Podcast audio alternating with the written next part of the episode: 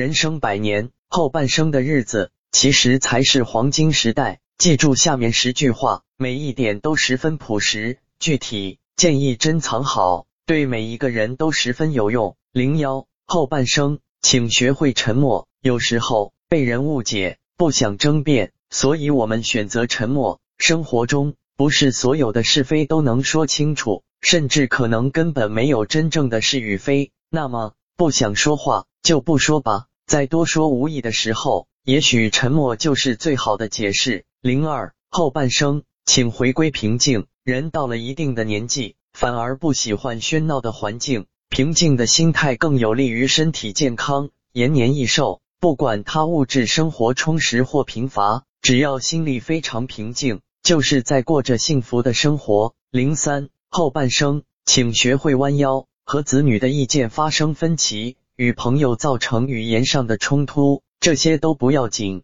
想开点，放开点，即使是弯个腰道个歉，又有什么关系呢？这时候你也可以回家擦地板，拎一块抹布，弯下腰，把面前的地板擦干净。劳动身体的同时，你会发现也慢慢抚平了自己的心绪，而且还拥有了光洁的地板，这也是我们的第二个收获。零四后半生。请不要想，如果当初人生是一条有无限多出路口的长路，永远在不停的做选择。但是人生没有重来的机会，选择了就不要后悔，更不要总是说想当初。每一个出库了的选择，其实没有真正的好与坏。只要把人生看成是自己独一无二的创作，就不会频频回首。如果当初做了不一样的选择，零五后半生，请继续学习。读书、看报、书法、绘画、唱歌、跳舞、钓鱼、打牌等等，都是我们我们继续学习的方式之一。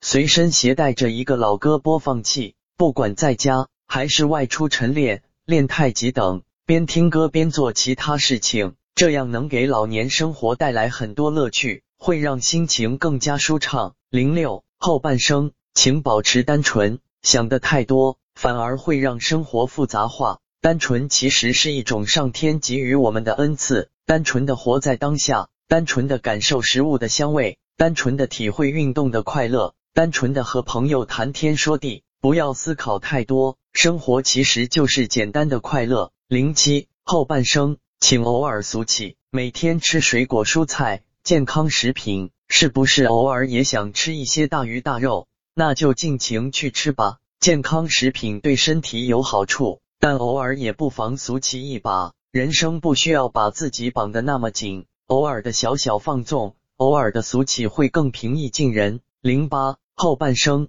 请好好打扮，爱美应该是我们一生的追求，千万不要因为觉得自己年纪大了就不爱打扮了，要趁着我们现在背还挺得直，腿还走得动，多穿花哨的衣裳，把自己打扮的美美的，去看最美的风景，去拍最美的照片。零九后半生，请糊涂一点，该健忘的就健忘，该粗心的就粗心，该弄不清楚的就不清楚。过去了的事就过去了。如果只会记不会忘，只会计算不会大估摸，只会明察秋毫不会不见于心，只会精明强悍不会丢三落四，你的老年生活只会有无休止的苦恼。十后半生，请经常祝福别人，我们怎么对待别人？别人就会怎么对待我们，因此经常赞美你的朋友吧，经常表扬你的子女、孙子吧，给陌生人也送去一份祝福吧。当你带给别人快乐的时候，你会发现，你甚至能得到双倍的快乐。人生